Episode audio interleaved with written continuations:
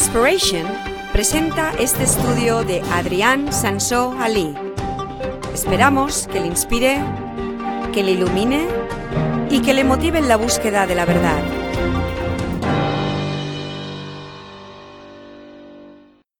En las iglesias sabéis que hablamos mucho acerca de cómo hacer la obra de Dios. Es normal, ¿no? Siempre hablamos de este tipo de temas y es este es lo que tenemos que hacer. Pero hoy quiero hablar de algo diferente. No quiero hablar de cómo hacer la obra de Dios, sino que quiero hablar de todo lo contrario. ¿Cómo hacer la obra de Satanás? Aquí hay una escritura en 2 de Corintios, capítulo 2, versículo 11, que dice, es para que Satanás no se aproveche de nosotros, pues no ignoramos sus artimañas.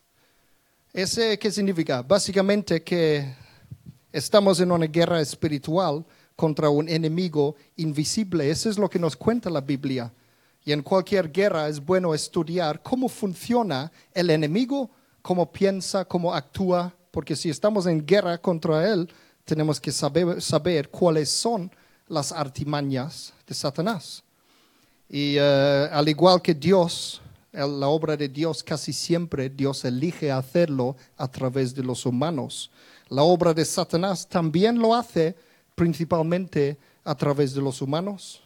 Y una de las principales maneras en que Satanás trabaja, que yo he visto a lo largo de mi vida, es precisamente lo que vamos a hablar hoy, los chismes. Entonces, lo que vamos realmente hablo de cómo, cómo hacer la obra de Satanás, en realidad, cómo no hacer la obra de Satanás, más bien sería, cómo no hacer la obra de Satanás.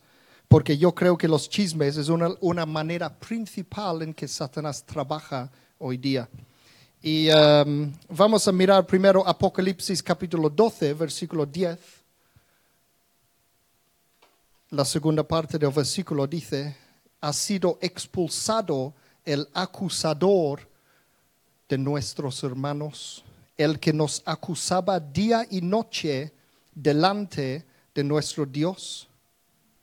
¿Veis lo que significa, lo que podemos captar de este, este versículo? Que Satanás es el acusador de los hermanos.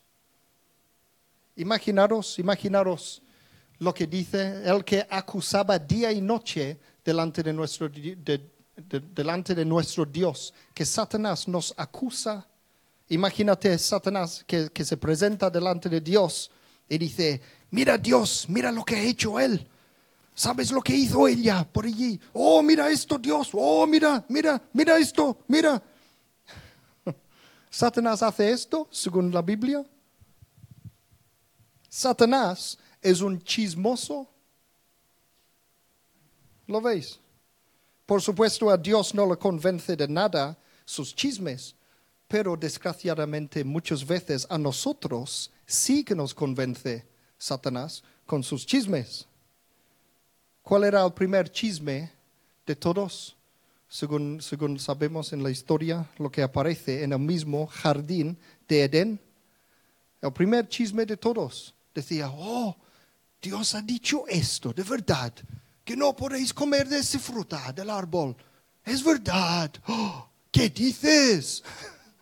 Y, Eva, sí, no podemos ni siquiera tocarlo. Esto ya lo exageraba. Y Satanás decía, no, no es verdad, no, no te crees este Dios, ¿eh? No te fías de él. Era un chismoso. Satanás es el primer chismoso que hay. Proverbios 18, versículo 8. Mira lo que dice esto, es muy interesante esto. Dice, los chismes son deliciosos manjares, manjares, no sé, manjares. Son deliciosos manjares, penetran hasta lo más íntimo del ser. ¿Por qué, nos enganchan tanto los chismes? Porque son atractivos son atractivos, no podemos resistir los chismes. Nuestra naturaleza carnal nos atrae a los chismes, a las historias, a ver qué ha hecho aquel, qué ha hecho aquella, qué ha pasado allí. Y Satanás utiliza esas cosas para sembrar discordia, negativismo, desconfianza, todas esas cosas entre el pueblo de Dios. Y lo hacen mediante los chismes de la gente. Los chismes son veneno mortal para el alma. Es veneno. Y así es como Satanás puede utilizarte a ti para hacer su obra. Y puedes decir, ¿qué dices? Satanás no me usa a mí, yo soy un cristiano. ¿Cómo Satanás me puede utilizar? Vamos a ver algo muy interesante en Mateo 16. Mateo capítulo 16, versículos 13 a 17. Este es un episodio muy conocido. Dice, cuando llegó a la región de Cesarea de Filipo, Jesús preguntó a sus discípulos, ¿quién dice la gente que es el Hijo del Hombre? Es como decir, ¿qué chismes andan por allí acerca de mí? Le respondieron, unos dicen que es Juan el Bautista, otros que Elías y otros que Jeremías o uno de los profetas. Ya se ve que estaban hablando todos de Jesús allí detrás de sus espaldas. Y luego Jesús dice, ¿y vosotros quién decís que soy yo? Tú eres el Cristo, el Hijo del Dios viviente, afirmó Simón Pedro. Dichoso tú, Simón, hijo de Jonás, le dijo Jesús, porque eso no te lo reveló ningún mortal, sino mi Padre que está en el cielo. Entonces aquí vemos que Dios mismo influyó a Pedro para poder hacer esta confesión. Dios mismo le había influido a Pedro. Él, había recibido esto del Espíritu Santo, de que Jesús era el Hijo de Dios.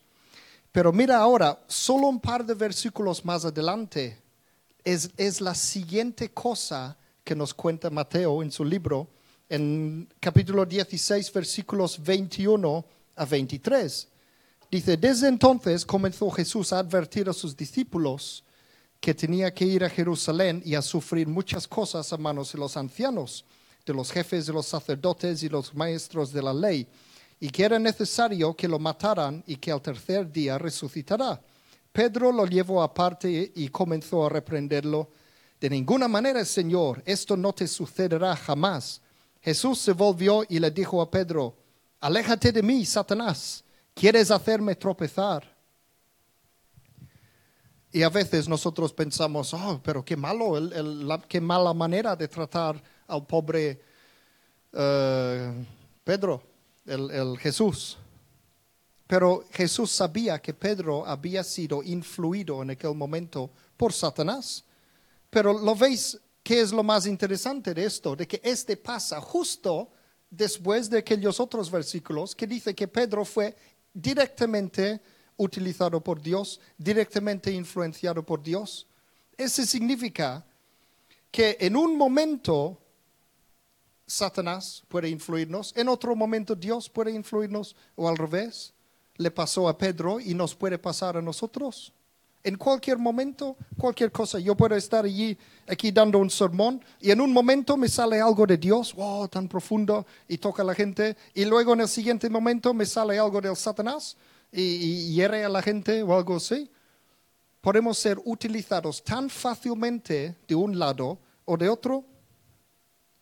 De la misma forma que el Espíritu Santo nos pone ideas en la cabeza y pensamientos en el corazón, también Satanás lo puede hacer. Nuestros pensamientos pueden venir de varios sitios. Tus pensamientos pueden venir de tú mismo, pueden venir de otras personas, pueden venir de Dios y pueden venir de Satanás. Y cuando digo Dios y Satanás también significa Dios y los suyos, ángeles, por ejemplo, Satanás, los demonios, todo eso, hay toda una, gente allí en el mundo los espíritus. Vete a saber de dónde vienen tus pensamientos, de cualquier parte pueden venir. Tú piensas que tus pensamientos son tuyos, pero no es verdad. Sabéis que hasta los psicólogos ateos reconocen que realmente muy pocos pensamientos nuestros son originales de nosotros. Es muy interesante esto. Por eso dice la Biblia, aquí en 2 Corintios 10, versículos 3 a 5, dice, aunque vivimos en el mundo, no libramos batallas como lo hace el mundo. Las armas con que luchamos no son del mundo, sino que tienen el poder divino para derribar fortalezas. Destruimos argumentos y toda altivez que se levanta contra el conocimiento de Dios y llevamos cautivo todo pensamiento para que se someta a Cristo. Qué imbécil es aquel. fuera de mi mente, fuera de mi mente, pensamiento inmundo. Eso es lo que tenemos que hacer. Cuando, cuando te viene un pensamiento malo, échalo. Este pensamiento no es mío, fuera de aquí. Eso es lo que nos dice que tenemos que hacer. Llevamos cautivo todo pensamiento para que se someta a Cristo. No solo nuestras acciones, no solo lo que decimos, sino incluso lo que pensamos. Porque todo pecado empieza en la mente, todo empieza por un pensamiento. Y de los pensamientos vienen toda la maldad que, que, luego sale de nosotros. Y salen, por supuesto, los chismes. En Mateo capítulo 12, versículos 33 a 37, mira lo que dice. Si tenéis un buen árbol, su fruto es bueno. Si tenéis un mal árbol, su fruto es malo. Al árbol se le reconoce por su fruto. Cámara de víboras, está diciendo esto los fariseos allí. Cámara, de víboras, ¿cómo podéis vosotros que sois malos decir algo bueno? De la abundancia del corazón habla la boca. El que es bueno de la bondad que atesora en el corazón saca el bien, pero el que es malo de su maldad saca el mal pero yo os digo que en el día del juicio todos tendrán que dar cuenta de toda palabra ociosa que hayan pronunciado, porque por tus palabras se te absolverá y por tus palabras se te condenará.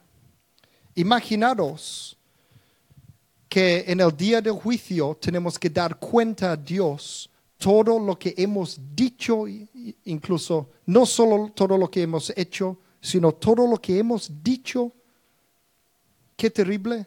Y que vamos a ser condenados o absolvidos por las palabras que decimos. Y ese también la, importancia de eso que dice, de la abundancia del corazón habla la boca.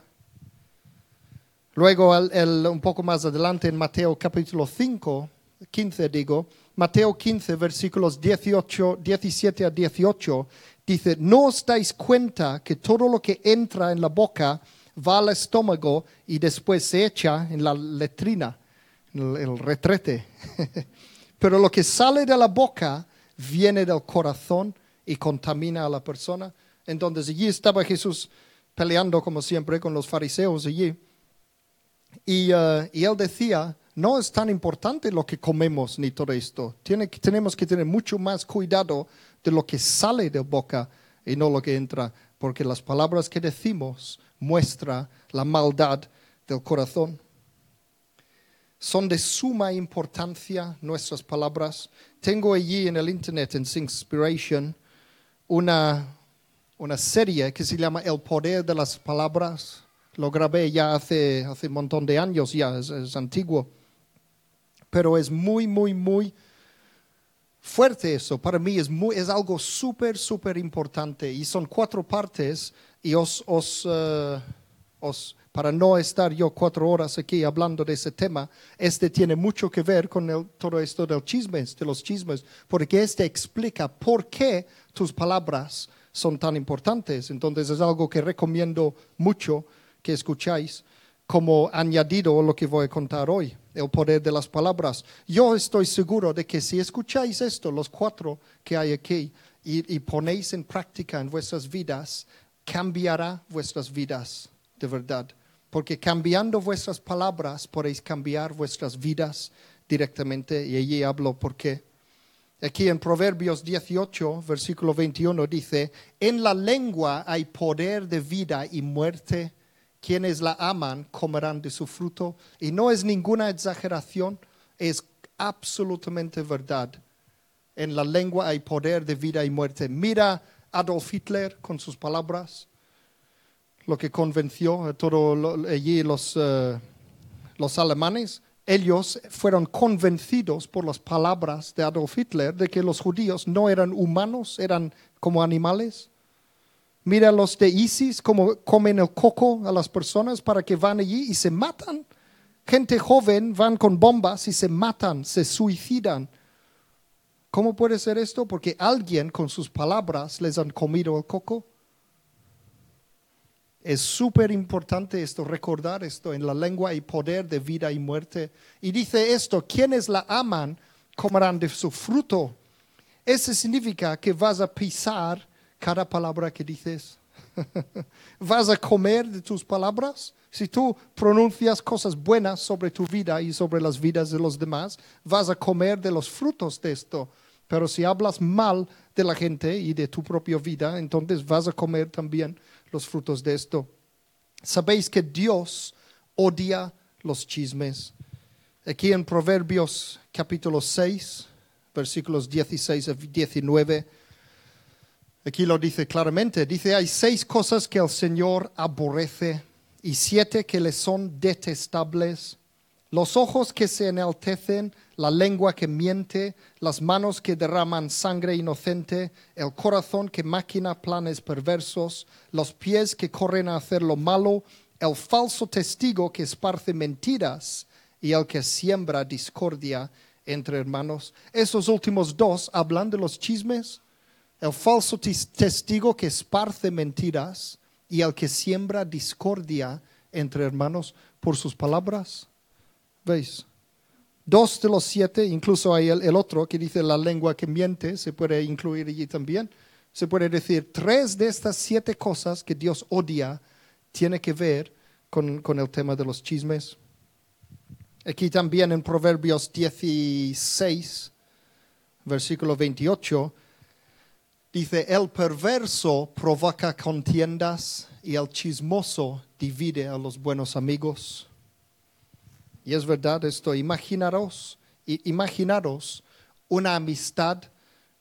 Yo creo que, bueno, los que hemos vivido muchos años seguramente hemos visto esto. Eh, estamos años y años y años cultivando una buena amistad y todo. Y alguien dice algo equivocado allí y allí se rompe la amistad.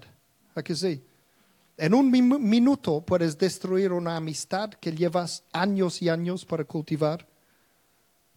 Y por eso entonces chismear es un pecado. Santiago capítulo 4 versículo 11 dice directamente un mandato de parte de Dios. Hermanos, no habléis mal unos de otros. Directamente un mandato de Dios, mandamiento. Hermanos, no habléis mal unos de otros. Y luego Santiago capítulo 5 versículo 9 Dice, no os quejéis unos de otros, hermanos, para que no seáis juzgados. El juez ya está a la puerta. Para que no seáis juzgados. Y allí hemos visto que en el día del juicio, otra vez, vamos a ser juzgados por nuestras palabras. Luego en Romanos 14, tengo mucho, muchas escrituras hoy, hacemos un poco de zapping bíblico.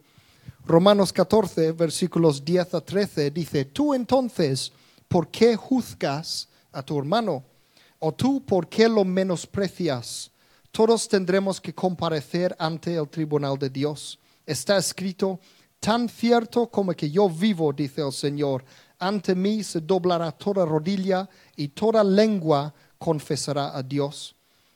Así que cada uno de nosotros tendrá que dar cuentas de sí a Dios por tanto, dejemos de juzgarnos unos a otros, más bien proponeos no poner tropiezos ni obstáculos al hermano.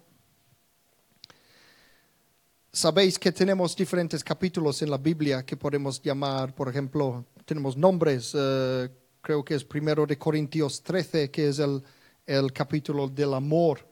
No sé si es primero de Corintios 15, el capítulo de resurrección, ahora no me acuerdo pero hay, hay varios capítulos que llamamos, ese es el capítulo de tal, el otro es, eh, eh, es, es cuál. Pues hay un capítulo de la Biblia que podemos hablar, el capítulo de los chismes, y es Santiago capítulo 3. Santiago capítulo 3, versículos 2 a 10.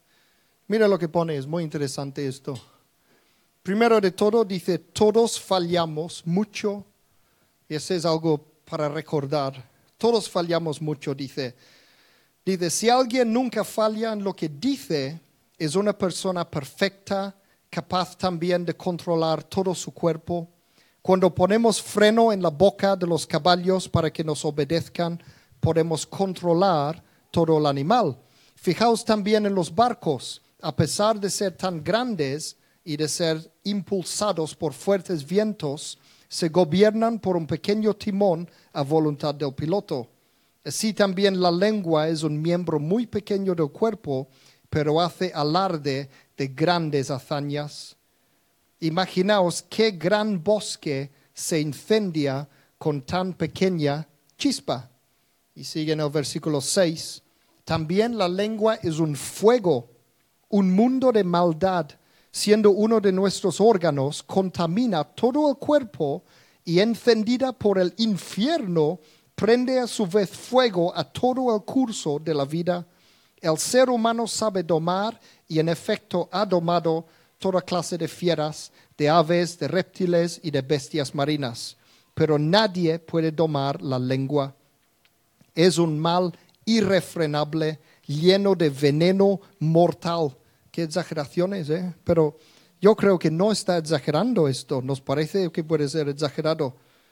Versículo 9, con la lengua bendecimos a nuestro Señor y Padre y con ella maldecimos a las personas creadas a imagen de Dios. De una misma boca salen bendición y maldición. Hermanos míos, esto no debe ser así. Y podéis seguir leyendo en, este tercer capítulo de, de, de Santiago, porque habla más cosas también de ese tema. Hay un dicho famoso de Eleanor Roosevelt que eh, pasa mucho esas cosas por el internet. Y dice esto, las mentes grandes hablan de ideas, las mentes medianas hablan de eventos, las mentes pequeñas hablan de los demás. ¿Lo creéis o no? Yo lo creo. Lo malo es que hay muchos mentes pequeñas en el mundo, muchísimos. ¿Sabéis? Sabéis que está científicamente demostrado de dos tercios de toda comunicación humana es hablando de los demás. Dos tercios, 66% de todo lo que los humanos hablan es hablan, hablan de los demás, de los otros humanos. En, en, una parte es normal porque Dios nos diseñó como seres sociales. Entonces, hay un dicho también que dice, tenemos que tener al menos dos amigos, un, amigo, un amigo para hablar con él y el otro para hablar de él. Pero, entonces, o, sea, no significa que cada vez que hables de alguien se puede entender como un chisme, ¿no? Cuando hablamos de chismes, estamos hablando de hablar mal de las personas, hablar de una forma que, que que quita honor a alguien, que menosprecia a alguien. Em, bueno, muchas veces podemos saber nosotros mismos si pensamos en qué estamos diciendo a la gente, qué estamos contando. ¿Es algo bueno? ¿Es algo que edifica? ¿O es algo que malo? ¿Cómo empiezan los chismes? La mayoría de los chismes empiezan con supuestos pecados o ofensas puntuales y más a menudo de malentendidos entre las personas. Típicamente no son cosas grandes, a veces puede ser, pero típicamente son cosas pequeñas. Alguien hace algo pequeño, alguien eh, mira a la otra parte en lugar que mirarnos a nosotros, alguien no nos saluda, cualquier, cualquier tontería. Y allí empiezan, oh, este habrá pensado no sé qué, este no sé qué, no sé cuánto, no sé cuánto, y damos vueltas y vueltas y vueltas. Y empezamos a hablar, oh, este, y vamos al otro, ¿sabes qué? Aquel, no sé qué, no sé cuánto, y el otro, ah, sí, es verdad. Ah, y, y allí empieza. en lugar que ir a la persona para corregirlo, van a los demás para contar la historia. Y allí hay el fallo principal. Y cualquier situación donde se junta un grupo de personas es susceptible, incluso las iglesias. Allí eh, nosotros tenemos las células y siempre hablamos de la importancia de las células. So, nosotros como iglesia creemos altamente en la importancia de tener células en la iglesia. Pero hay un lado oscuro de las células, es que muchas veces nos juntamos para compartir, decimos, vamos a compartir, y realmente acabamos compartiendo los pecados de los demás. hay un, hay, un, eh, hay un broma que decimos, la palabra cristiana para chismorrear es compartir. Todo empieza como una semilla. Esos chismes empiezan como una semilla que crecen y cambian con el tiempo. El crecimiento de, de la semilla de discordia es controlado directamente por Satanás, quien se asegura de que las personas involucradas estén en el lugar equivocado, en el momento equivocado, para que se acelere la lucha entre hermanos. A veces he hablado del, del tema del dinero, por ejemplo, y he dicho, si Dios quiere, si Dios quiere um, traernos dinero a la iglesia, por ejemplo, y tú eres una persona que eres muy generoso y das mucho dinero a la iglesia, entonces Dios mira a la congregación y dice, bueno, yo necesito que la iglesia tenga más dinero, entonces yo voy a bendecir a tal persona, porque si él da mucho dinero a la iglesia, Dios va a bendecirla a él para que él pueda dar más a la iglesia. ¿Entendéis? De esta manera Dios busca a ver, a ver quién va a ser generoso y a él le bendice para que pueda ser más generoso con la obra de Dios. De esta forma de trabajar Dios, Satanás también trabaja. Si tú eres una persona que te acostumbras a hablar de la gente y quejar de este o el otro o el otro, Satanás te va a elegir. Serás el elegido para hacer la obra de Satanás. Y Satanás mismo va a asegurar de que tú estás justo donde en el momento adecuado para escuchar algo o alguna cosa o esto o lo otro y, como, como ajedrez, como piezas de ajedrez. Os va a mover como piezas de ajedrez para estar en el sitio equivocado, en el momento equivocado. Alguien dirá algo mal, eh, algún pastor por allí o cualquier persona en la iglesia dirá o hará algo y este está allí para verlo. ¡Wow! Y entonces va a ir haciendo la obra de Satanás. Yo he visto esto tanto, es, es increíble. Lo, a, a mí me gusta, muchas veces digo que, que- es como mi hobby, investigar fenómenos paranormales, eh, fantasmas, monstruos, todo tipo de, de milagros y- y cosas raras por allí. Todo tipo de, créeme, hay cosas muy raras en el mundo. Pero una de las cosas más sobrenatural que jamás he visto es la manera en que una persona, eh, a lo mejor es un poco complicado la persona, a lo mejor es, una persona dado para chismes y todo esto. La, la- la cosa más sobrenatural es cómo esta persona está por arte de magia en el momento que no debería de estar en el sitio perfecto para oír algo que no debe oír. Satanás mismo les utilizan a esas personas. Y mi pregunta es, ¿queréis ser utilizado por Dios o queréis ser utilizado por Satanás? Es increíble esto, lo que, lo que he visto. Um, a ver, Efesios 6, versículo 12. Mira lo que dice. Ese es algo que tenemos que entender y tener en mente siempre. Dice, porque nuestra lucha no es contra seres humanos, sino contra poderes, contra autoridades, contra potestades que dominan este mundo de tinieblas, contra fuerzas espirituales malignas en las regiones celestiales. También que tenemos, cada vez que tenemos problema con una persona cristiana, con una iglesia, con cualquier cosa, tenemos que recordar siempre que nuestros enemigos realmente no son las personas, son Satanás. Eh, Pedro decía a Jesús que no, yo te voy a proteger, que no te, no te van a, no te preocupes, no te van a crucificar, yo te protegeré. Pensaba que estaba haciendo bien y estaba haciendo la obra de Satanás. Y Dios dijo, apártate, Satanás pero no lo dijo a Pedro. Dijo a quien estaba detrás de Pedro en aquel momento. ¿Lo veis? Y eso es lo que tenemos que tener en mente siempre cuando tratamos con las personas, especialmente cuando tratamos con otros cristianos.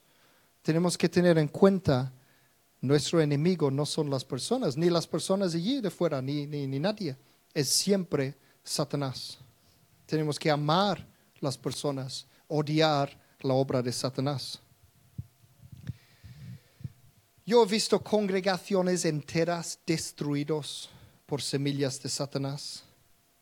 Lo peor es cuando a veces incluso el mismo pastor o otros líderes de la congregación chismean también, porque allí sí que está todo destrozado ya. Nadie es, es uh, inmuno a este de, chismear. Todos tenemos la, como digo, somos seres sociales, todos tenemos el, el, uh, la facilidad para hablar mal de los demás es, es, es, algo que está innato a nosotros. ¿Qué podemos hacer entonces? ¿Qué podemos hacer para quitar esta obra de Satanás, para asegurar de que Satanás no puede trabajar con nosotros de esta manera? Primero de todo, sería esto. Piensa antes de hablar. ¿Cuántas personas conocéis que no piensan antes de hablar. Hablan y luego, oh, no tendría que haber dicho esto. Proverbios 10, versículo 19, dice, el que mucho habla, mucho hierra. El que es sabio, refrena su lengua. Una de las primeras cosas que me dijo el Espíritu Santo cuando era joven, cuando todavía no creía ni siquiera en el Espíritu Santo, ya, era cristiano, Dios ya me había hablado, llamado, ya había convertido a los 15 años, pero, no creía en, el Espíritu Santo como una persona, creía que era solamente el, el poder de Dios, como electricidad o algo así. Eh, en realidad son las dos cosas. Las, yo recuerdo una de las primeras cosas que el Espíritu Santo me dijo, era, eh, yo lo entendía en, en inglés, lo voy a traducir un poco en inglés uh, al español, de la manera que yo lo entendí. Uh, sabio es el hombre que cierra el pico. Wise is the man that keepeth his gob shut. y tenía problemas con personas y todo esto. Y el Espíritu Santo me dijo, cállate, de esta manera. Y uh, solo era mucho tiempo después que me di cuenta que estaba en la Biblia esto. O sea, me estaba hablando, yo entendí, un, un, escuché del Espíritu Santo este versículo de la Biblia antes de, de, haber leído por primera vez este versículo. Y es esto, el que es sabio refrena su lengua. Wise is the man that keepeth his gob shut. Proverbios 17, 28 también dice algo así. Mira, este dice, hasta un necio pasa por sabio si guarda silencio, se le considera prudente si cierra la boca. Si tus palabras no van a edificar a nadie, cállate. Eso es lo que dice la Biblia. Salmos 141, versículo 3. Este es una muy buena oración para nosotros. Decir, Señor, ponme en la boca un centinela, un guardián a la puerta de mis labios. Es muy bueno esto para orar a Dios, para nosotros, para todos. Vale, ese sería el primero entonces, piensa antes de hablar. La segunda cosa que podemos hacer es esto. Número dos sería, cubre tu hermano, cubre tu hermano. ¿Qué significa esto? Gálatas capítulo 6 versículos 1 a 2 dice esto. Hermanos, si alguien es sorprendido en pecado, vosotros que sois espirituales, debéis restaurarlo con una actitud humilde pero que cada cual tenga cuidado, porque también puede ser tentado. Ayudaros unos a otros a llevar las cargas y así cumpliréis la ley de Cristo. Tenemos que ayudarnos los unos a los otros. Si alguien cae, si alguien peca, si alguien hace algo malo, no tenemos que decir, oh, mira, oh, ¿sabes qué ha hecho él? Oh, mira esto. No, hay que ayudarle en humildad, ayúdale Proverbios capítulo 17, versículo 9, dice, el que perdona la ofensa cultiva el amor, el que insiste en la ofensa divide a los amigos. Y de verdad yo me he asombrado a veces en la vida, me he asombrado con, con personas cristianas que llevan años y casi prácticamente años y años. Con una tontería, alguien ha dicho una tontería o hecho una tontería y dice, oh, pero este, pero este hizo, ¿sabes qué lo que hizo? Esto y tal y tal y tal. Y lo dan vueltas durante años. No hablo de cosas grandes, hablo de cosas pequeñas. Y dan vueltas años y años y años para una tontería. Es, es eh, a veces me, bueno, me hace querer quitar el pelo. Por eso ya no tengo. Frustración, ¿ves? Se, me va, se me va el pelo por frustración. Primero de Corintios, no, primero de Pedro, primero de Pedro capítulo 4 y versículo 8, dice, sobre todo amaos los unos a los otros profundamente, porque el amor cubre multitud de pecados. Entonces, amaos los unos a los otros profundamente porque el amor cubre multitud de pecados. ¿Qué significa esto de que el amor cubre los pecados? Tenemos que tener cuidado con eso porque lo que no significa es que debemos de guardar el secreto si alguien se mantiene en pecados terribles y está haciendo daño a sí mismo y a los demás. En este caso hay que pararlo. No hay que decir, bueno, no, no importa, voy a ser cristiano, voy a ser, eh, la Biblia dice, dichoso es el que mantiene la paz, entonces me callo, aunque veo maldad allí. Eso no, no significa esto. Sabéis que durante años la Iglesia Católica cubrían la pedofilia de las curas durante años y años y años y años. Y solo era en el año 2002 que salió a la luz de forma grande. Los investigadores investigaron esto y salió a la luz una super mega conspiración de cubrimiento de pecados y, de, parte de la Iglesia Católica. Eh, salieron que eh, ellos estimaron que 6% de todas las curas católicas del mundo entero son pedófilos practicantes. Pedófilos practicantes, 6%. Eso los investigadores eh, ah, investigaron esto y descubrieron esto de la Iglesia Católica. Era un, un súper escándalo, mega escándalo. Hay una película acerca de esto que se llama Spotlight. Os lo recomiendo para ver la historia de cómo salió a la luz todo esto. Pero ellos decían, los, los propios personas católicos, las autoridades que cubrían esas cosas, ellos creían que estaban cumpliendo, cumpliendo con primero de Pedro 4.8. El amor cubre multitud de pecados, pero este no era el amor. No tenemos que dejar que, que pase el mal allí. No es esto. Entonces, ¿qué, ¿qué significa esto? ¿Qué significa esto del amor cubre a multitud de pecados? Significa que si no tiene importancia, olvídate de ello. Olvídate, nadie es perfecto. Hemos leído ya, la Biblia dice, eh, todos caímos, todos hacemos malo.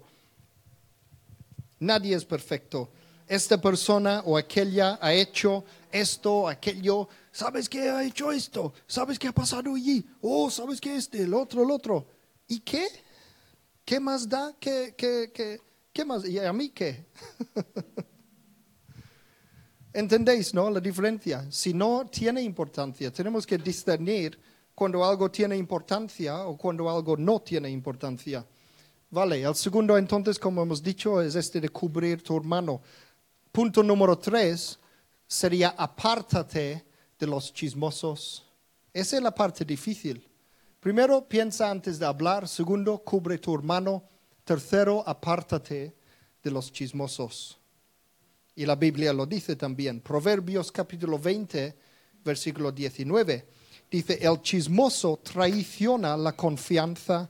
No te juntes con la gente que habla de más. Y luego en segundo de Timoteo capítulo 3, versículo 1 a 5. Dice, ahora bien, ten en cuenta que en los últimos días vendrán tiempos difíciles. La gente estará llena de egoísmo y avaricia, serán jactanciosos, arrogantes, blasfemos, desobedientes a los padres, ingratos, impíos, insensibles, implacables, calumniadores, libertinos, despiadados, enemigos de todo lo bueno, traicioneros, impetuosos, vanidosos y más amigos del placer que de Dios. Muchas cosas serán la gente en los últimos tiempos, muchas cosas malas leemos aquí.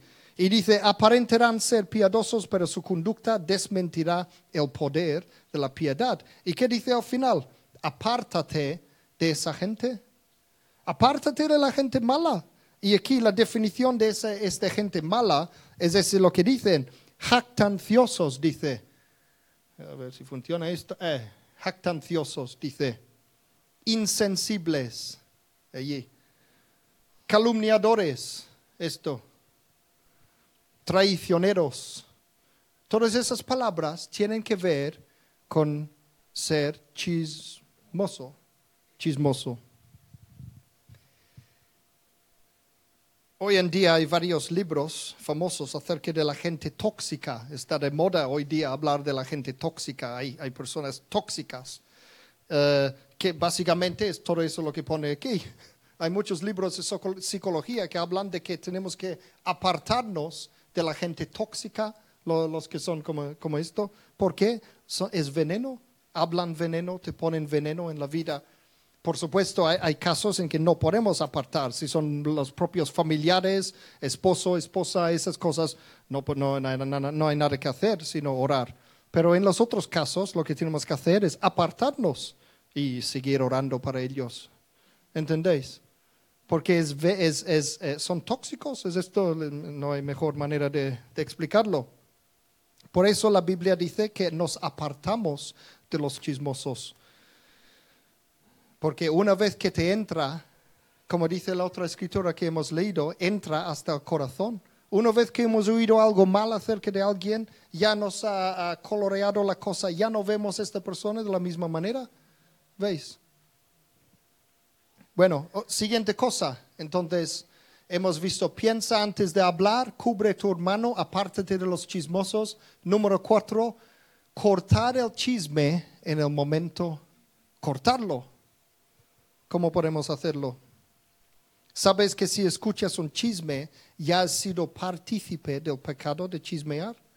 Le estás ayudando a, la persona chismoso a, decir chismes porque ya eres otra persona que lo ha escuchado y en tus conversaciones con los demás también saldrá, se repetirá esto. Si escuchas un chisme, ya has sido partícipe del pecado de chismear. Entonces, ni debemos de escuchar los chismes Puedes decir, no, no quiero oírlo, no me lo cuentes.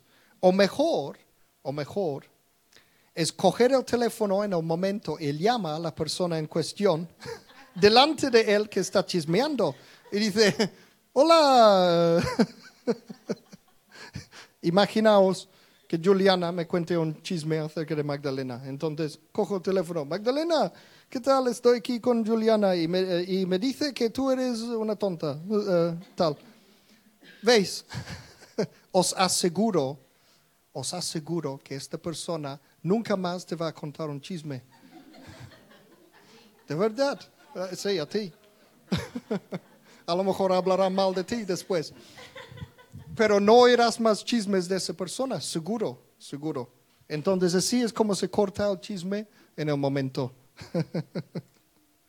el número cinco, y conozco, yo no sé si lo he hecho yo esto alguna vez, eso es lo que he dicho ahora del teléfono, pero conozco personas que lo han hecho y me han contado, mira, he dicho, vamos, sí, ah, qué terrible, vamos a, llamarle a ver qué tal y, cuál, a ver si es verdad y tal, a lo mejor podemos ayudarle o no sé qué.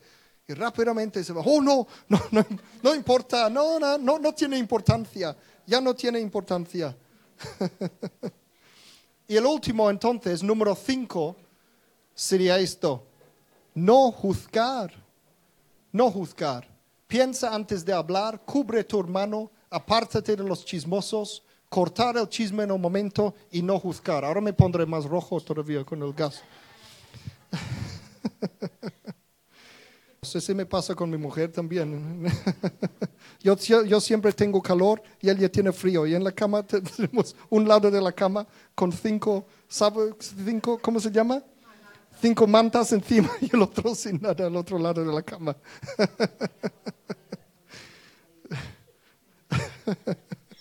No es un chisme, ¿eh? estoy, eh,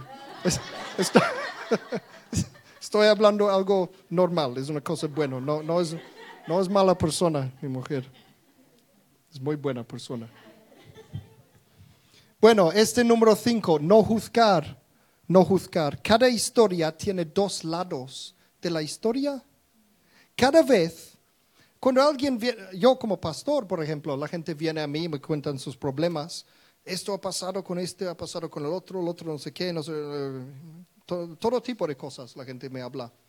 Pero yo entiendo no significa que no creo la persona, claro que creo la persona lo que está diciendo, pero yo entiendo que si hay, otra persona involucrado, esta otra persona tendrá otra historia diferente a este lo que me cuenta él.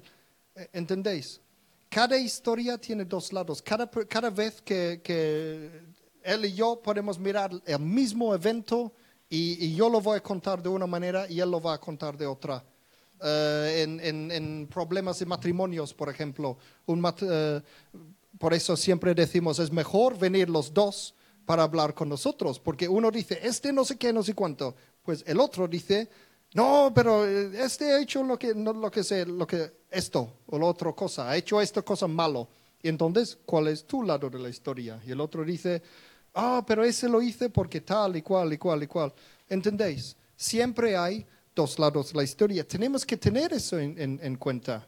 No significa que la gente, si somos buenos cristianos, se supone que no vamos a mentir. Si yo te voy a contar algo que ha pasado o este que ha hecho aquello o el otro, se supone que estoy diciendo la verdad.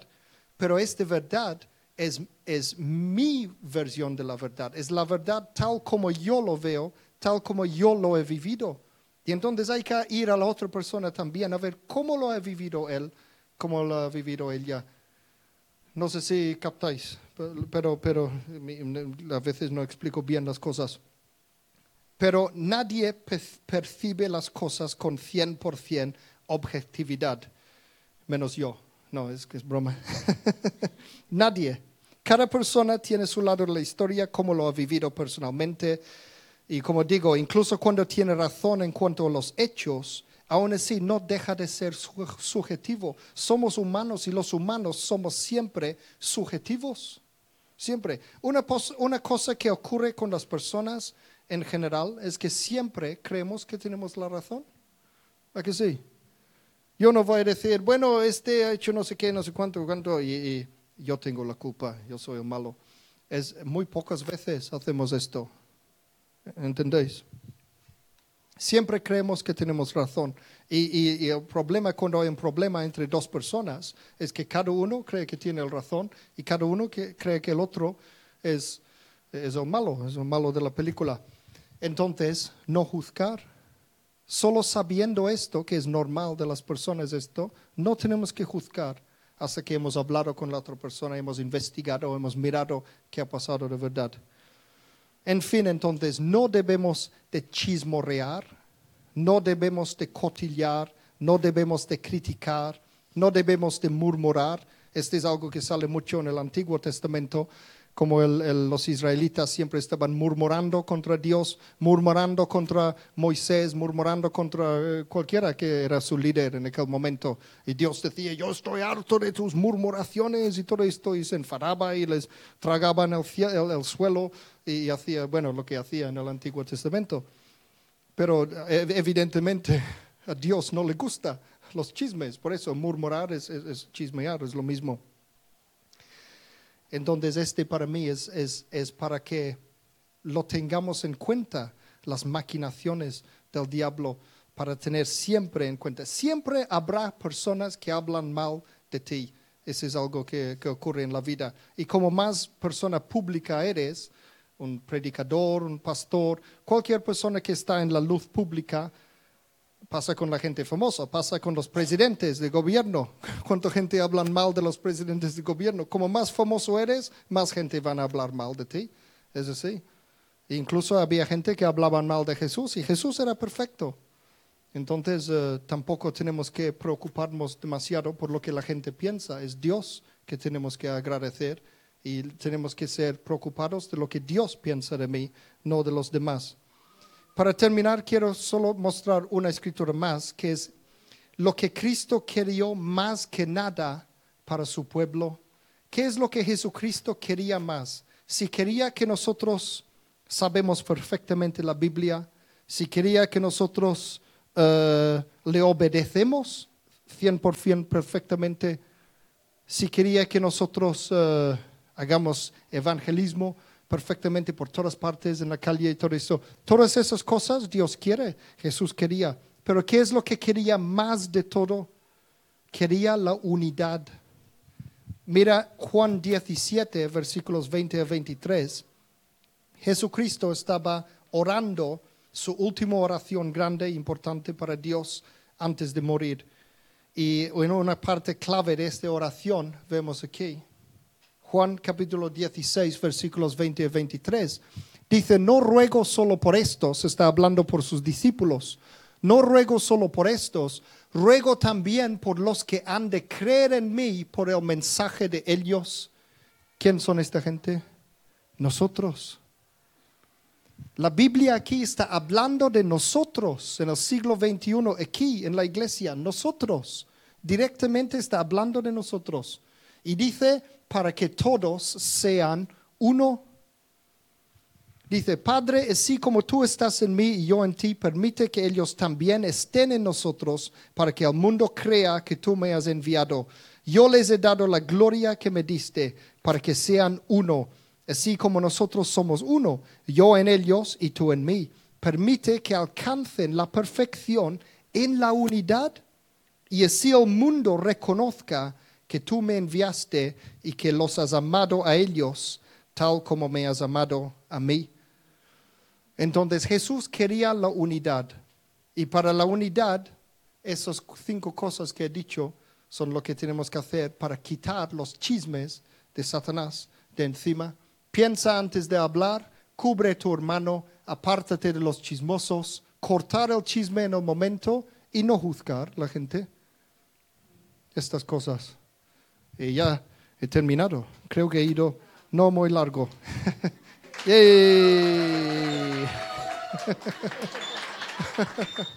Los bendecimos en nombre de Jesús.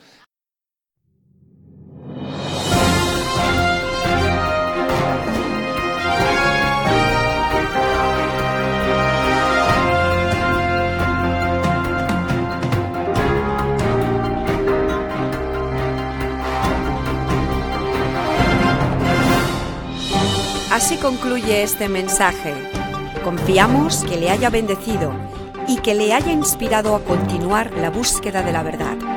Para más información, visita nuestra web www.singspiration.es.